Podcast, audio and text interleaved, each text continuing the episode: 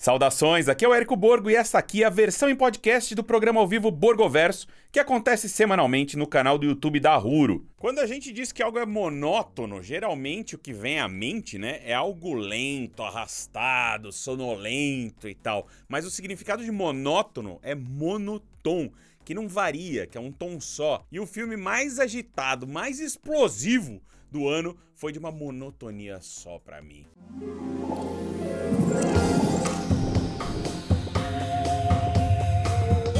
Saudações nerds, Érico Borgo aqui com minha crítica de Jurassic World Domínio, que esquece boa parte do que faz da série algo querido pelos fãs. Eu considero as forças de Jurassic Park o fascínio, a reverência pelos dinossauros, o respeito pela, pela ciência, pelos dinossauros, o medo, o suspense e aquele certo otimismo ali do avanço da ciência, da tecnologia do original, algo que se perde totalmente nesse novo filme aqui em nome de uma ação absurdamente genérica. Porque na época do Jurassic Park, né, a gente tava falando de clonagem, a gente tava vislumbrando como seria o futuro, com meio com um friozinho na barriga ali. A gente não tava combatendo a ciência ou questionando se a Terra é redonda, sabe? E se tinha esse fascínio dentro da trama sobre o nosso passado, sobre o nosso futuro, esse fascínio científico, havia no produto, no filme em si, né, um outro tipo de fascínio igualmente importante que era do avanço dos efeitos. E eu nunca vou me esquecer o que eu senti no cinema vendo ali os dinossauros pela primeira vez a música do John Williams subindo, os rostos ali do Sam Neill e da Laura Dern transportando para a tela a surpresa que os nossos próprios rostos estampavam ali na, na sala de cinema. E os Raptors, gente, a cena da cozinha, o final no saguão, a primeira aparição do T-Rex, é história do cinema pura, o primeiro Jurassic Park. Mas a gente sabe, né? O gênio do Steven Spielberg estava ali comandando tudo. Esse Colin Trevorrow, né? O diretor desse filme do, do Jurassic World, né? Ele pode ser competente, mas ele não cria nada. Ele só emula. Ele emula o Spielberg nas partes do filme que funcionam e ele copia algo que não tem nada a ver com Jurassic em todo o resto. Tem hora que o filme parece James Bond com um dinossauro, inclusive a cena do Chris Pratt na moto parece muito a cena do Daniel Craig na moto do último James Bond. É muito parecido. Só que tem dinossauro correndo atrás dele. Depois vira Velozes e Furiosos com dinossauros. Aí engata num John Wick ali com um dinossauro. Tem tudo, parece todo um monte de um amálgama de um monte de filme de ação recente com dinossauros. Ok, é claro que são cenas legais de ver pontualmente, assim. Mas não é Jurassic Park esse Jurassic World, não é mesmo, né? Parece que a Universal, ela decidiu aplicar a fórmula do Vin Diesel para sua segunda maior franquia, né? E o resultado, quem sente, é o seu corpo. Porque as 2 horas e 26 minutos do Jurassic World Domínio parece que tem, parecem quatro, assim. Eu fiquei ansioso para que ele acabasse logo, o tamanho meu desinteresse ali pelo filme. A trama, ela começa a partir do filme anterior, né? Ali do fim do filme anterior, com os dinossauros em todos os continentes da Terra se espalhando ali, a humanidade e os dinos precisam aprender a conviver, tem uma ganância lá do, de certos grupos que ameaça essas novas espécies, tem caçadores à solta, tem mercados clandestinos de animais e tem uma misteriosa praga de gafanhotos gigantes que pode destruir a cadeia de distribuição de comida global e também o próprio planeta, enquanto uma mega corporação, a Biosyn, abriga ali dinossauros num santuário na Itália para estudar o seu potencial genético. E aí, vamos lá, né? As partes mais legais do filme são justamente as cenas breves que mostram os dinos entre a gente, ali, entre a sociedade humana, que contextualizam, que ambientam o filme. Tem até uns memes e tal, e essas partes são bem legais. E é claro, as outras partes são muito boas, são as que reúnem o time da série original, o Alan Grant, a Ellie Settler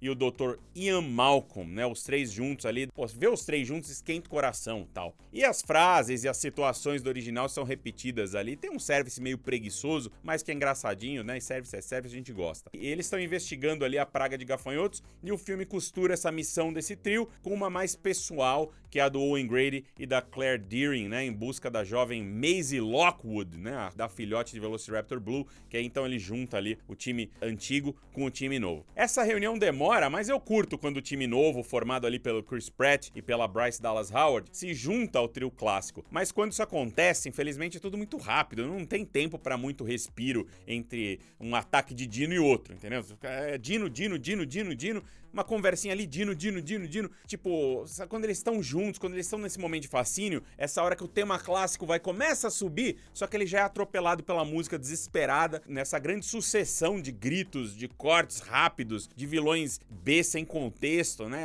Se alternando ali até chegar no chefão, que é super genérico.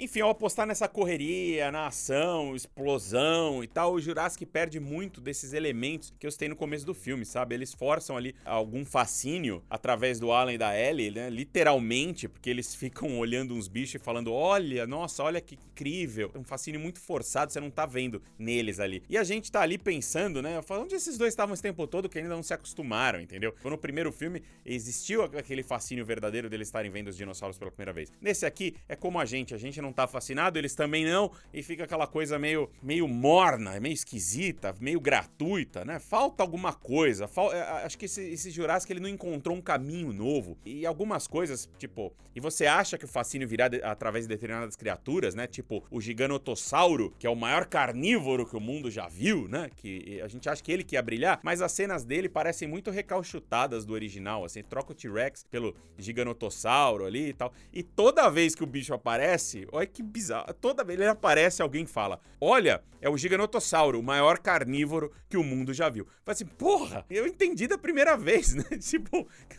mas me explica o porquê, me explica qual é a do Giganotossauro. É só porque ele é o maior carnívoro que o mundo já viu? O Jurassic Park original me explicava os dinos, me explicava o modo de caça dos Raptors, como funciona a visão do T-Rex, qual é a da garra, da pata, explicava os bandos, explicava tudo. Esse Jurassic World, né, ele só joga os bichos lá sem esse elemento tão legal que era o elemento didático, que ajudava, inclusive, a gente a se relacionar com as cenas de tensão, porque ao entender o funcionamento do bicho, você consegue meio que tentar antecipar o que vai acontecer a seguir, né? E esse aqui, inclusive, aparecem uns dinossauros emplumados, por exemplo, que, pô, que são legais pra cacete de ver, são muito legais. O bicho é lindo.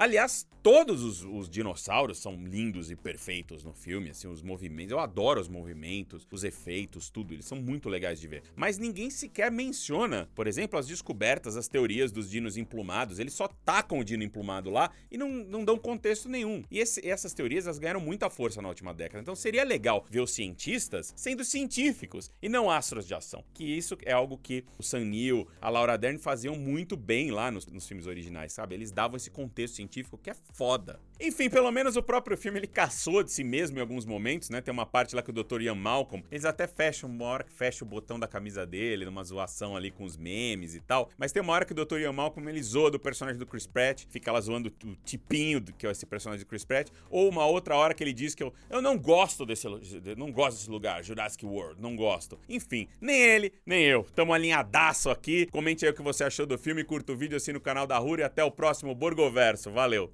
Você ouviu a versão em podcast do programa semanal ao vivo Borgoverso, que é oferecido aos fãs pela Cinemark Brasil. Para acompanhar, assina o canal do YouTube da Ruro e o perfil da Cinemark na sua plataforma de streaming favorita. E até a próxima!